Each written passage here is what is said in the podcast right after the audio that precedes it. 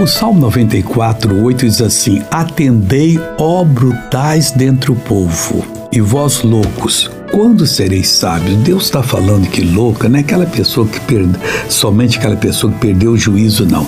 Mas é aquela pessoa que não tem o verdadeiro juízo. A Deus não existe. Palavra de Deus, o que, que é isso? Não faça isso. O dia que você nasceu, nasceu um ser que nunca vai acabar. Depois de morrer aqui, você vai ver para sempre na eternidade. E se você continuar como um bruto, como um louco, pessoa que não obedece à palavra de Deus, você vai passar no sofrimento eterno. Acorde que Deus está lhe dando uma oportunidade.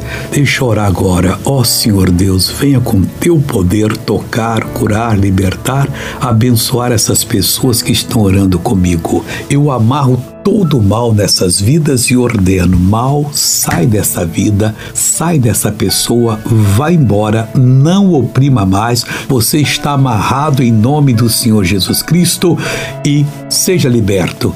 Em nome de Jesus, para a glória de Deus, meu amigo.